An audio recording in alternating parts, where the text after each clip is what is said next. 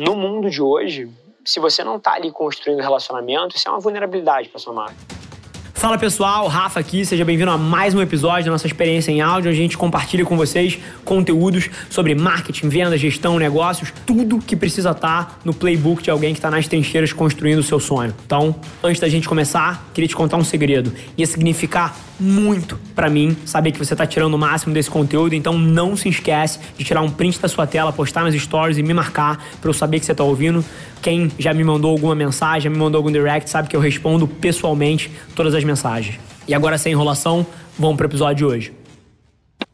Mas o que a gente faz como, como empresa tem dois pilares. Um, a gente tem uma metodologia proprietária que a gente chama de oxigênio e explosões. Basicamente, o que é oxigênio e explosões? A gente entende que fazer marketing aqui dentro é sobre tornar a marca relevante culturalmente. Você fazer marketing moderno é como é que você torna a sua marca relevante na cultura, para que as pessoas comentem sobre ela, para que as pessoas falem sobre você e eu acredito que isso tem que ser feito aqui dentro hoje em dia, acima de tudo. Não é que eu não acredite no offline, não acredite em experiências, acredito pra caralho. Mas assim, se tem um lugar onde o ser humano tá prestando atenção mais do que qualquer outro hoje em dia, é dentro do smartphone. Então, a gente se especializou em como fazer isso ali dentro. E aí, o que, que é oxigênio? Oxigênio é todo o conteúdo que você cria para manter a sua marca relevante ao longo do tempo, como é, é o que você usa para construir relacionamento. Então, pô, desde YouTube, Instagram, LinkedIn, Spotify, seja qualquer formato que seja, vídeo, áudio, texto, dentro das plataformas digitais, então isso a gente chama de oxigênio. É a parte da estratégia que é totalmente desatrelada ao objetivo de venda, que é o que o nego chama de always on. Então, tem esse braço. E explosões que são a parte de campanhas. Então, pô, uma vez que você tem esse always on inteiro, eventualmente como é que você ativa isso de formas inteligentes para lançar uma conta Stone da vida, para lançar uma nova plataforma da XP, enfim. N coisas. Então, são basicamente os dois verticais. Mas no mundo de hoje, se você não está ali construindo relacionamento, isso é uma vulnerabilidade para sua marca. É, redes sociais e performance, para mim, são duas coisas diametricamente diferentes. Eu acho que existe uma narrativa muito forte de. Isso vem de onde o digital veio. O digital nasceu de e-mail marketing, banner e Google Ads. São três coisas altamente atreladas à performance, a ROI, a, a resultado.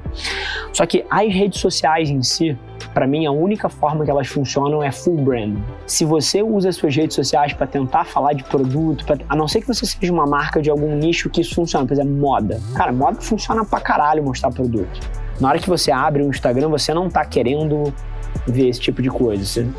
Então, eu acho que rede social para mim é full branding.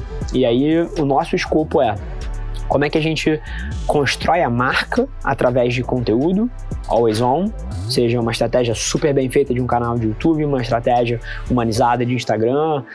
A gente tem marcas que a gente está tirando podcasts do chão, enfim, tem uma série de coisas.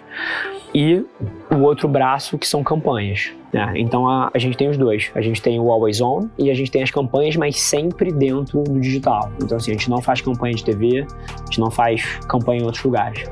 A gente vai tocar a explosão da marca, mas pensando dentro dos canais digitais. Então é 100% digital.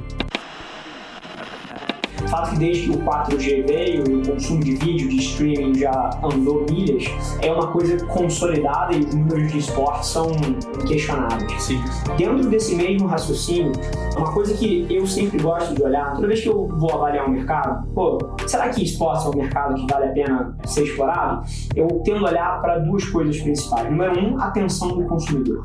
Bom, será que a atenção do consumidor está no mercado de esportes? a resposta é muito óbvia sim, não é a minha opinião, são os números. Sim. Se não me engano, a final de League of Legends ano passado teve mais usuários assistindo do que a final de, da Copa do Mundo da FIFA. Número 2. O quão culturalmente relevante é esse mercado? Existe aderência na vida das pessoas, isso é uma coisa que as pessoas se importam, e, e o fato é que se você pega as estatísticas mais uma vez, é, o usuário médio de YouTube, ele assiste uma hora de YouTube por dia. O usuário médio de Twitch, que é a plataforma de streaming de, de games online, assiste 3.5 horas por dia de Twitch. Então isso tem aderência, isso tem relevância cultural. Então, na minha visão, é um espaço fantástico para as marcas, para as marcas estarem inseridas. Agora, mesmo com esses dados, mesmo com a sendo indiscutível que é um espaço que vale a pena ser explorado, ainda existe muita ignorância por parte das empresas e, na minha visão, as verbas publicitárias para esse espaço não correspondem o tamanho do mercado e da oportunidade que existe ali dentro super curioso a construção de um pouco mais de contexto em cima do que vocês veem todos os dias aqui no vlog, né? O motivo que eu tô sorrindo e que, pô, eu paro ali e gravo um vídeo mega animado porque sentei, porra, com alguns pares meus de mercado para debater coisas que para mim são super relevantes, é um pouco disso que eu tento iluminar para todos vocês. O motivo de que eu sou tão feliz fazendo as coisas que eu faço, o motivo que vocês me veem com a intensidade que vocês veem, é porque eu tô fazendo coisas que estão perfeitamente alinhadas com o que faz o meu coração vibrar, com o que me tira da cama puta animado. Então, o meu trabalho parece o meu hobby. E essa é uma provocação que eu forço todo mundo a fazer. É claro que nem sempre foi assim, é muito trabalho para se colocar nessa posição, mas mirar para lá é uma coisa que todo mundo deveria estar tá tentando entender como fazer, porque é impossível você replicar o nível de energia que eu tenho quando saio da cama se o seu dia a dia não se parece com o seu hobby. Eu, abençoado ou não, é uma questão de sorte, de preferência, de DNA, mas eu nasci com uma tendência natural a gravitar para uma coisa que os outros acham sexy, que é ser empresário, que é empreender, que é ter empresa, mas isso é o meu hobby. Eu não estou aqui tentando comprar um sonho que um conteúdo de um influenciador me vendeu ou, ou fazendo alguma coisa que não faz muito sentido para mim. Por uma razão ou outra de, do acaso, o meu hobby é uma coisa que é valorizada na sociedade hoje em dia. Mas se o seu hobby não é, se aonde as suas paixões gravitam não é extremamente valorizado, eu sou a favor de você ir lá e fazer isso mesmo assim e talvez ter menos dinheiro no bolso, mas ter um nível de felicidade muito acima do que você teria vivendo uma carreira que não ressoa com você. Então fica a provocação aí.